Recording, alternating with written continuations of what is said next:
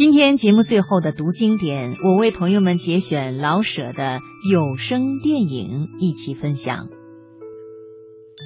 姐还没有看过有声电影，二姥姥等也没开过瓷眼，而二姐又恰巧打牌赢了钱，于是大请客。二姥姥、三舅妈、四姨、小秃、小顺四狗子都在被请之列。二姥姥是天一黑就睡，所以绝不能去看夜场。大家决定午时出发，看午后两点半那一场。看电影本是为开心解闷，所以十二点动身也就行了。要是上车站接个人什么的，二姐总是早去七八个小时。那年二姐夫上天津，二姐在三天前就催他到车站去，恐怕临时找不到座位。早动身可不见得必定早到，要不怎么越早越好呢？说是十二点走吧，到了十二点三刻，谁也没动身。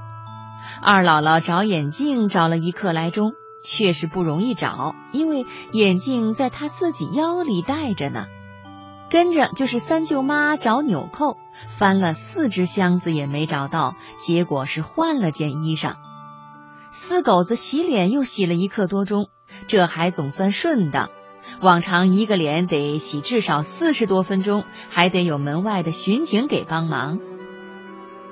出发了，走到巷口一点名，小秃子没影了。大家折回家里，找了半点多钟没找着。大家决定不看电影了，找小秃是更重要的。把新衣裳全脱了，分头去找小秃。正在这个当儿，小兔回来了。原来他是跑在前面，而折回来找他们。好吧，再穿好衣裳走吧。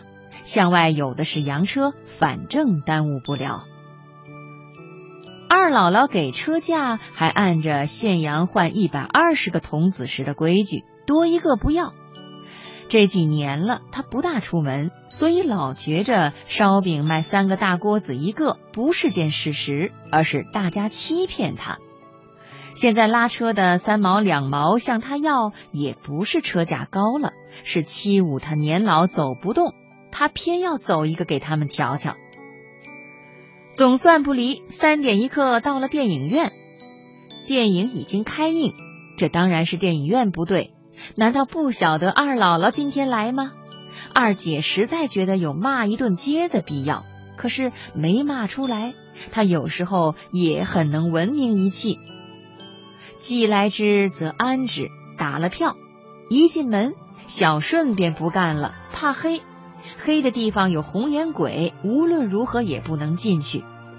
二姥姥一看里面黑洞洞，以为天已经黑了，想起来睡觉的舒服。她主张带小顺回家，要是不为二姥姥，二姐还想不起请客呢。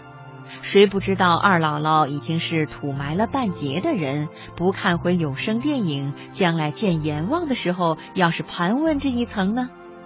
大家开了家庭会议，不行，二姥姥是不能走的。至于小顺，好办，买几块糖好了。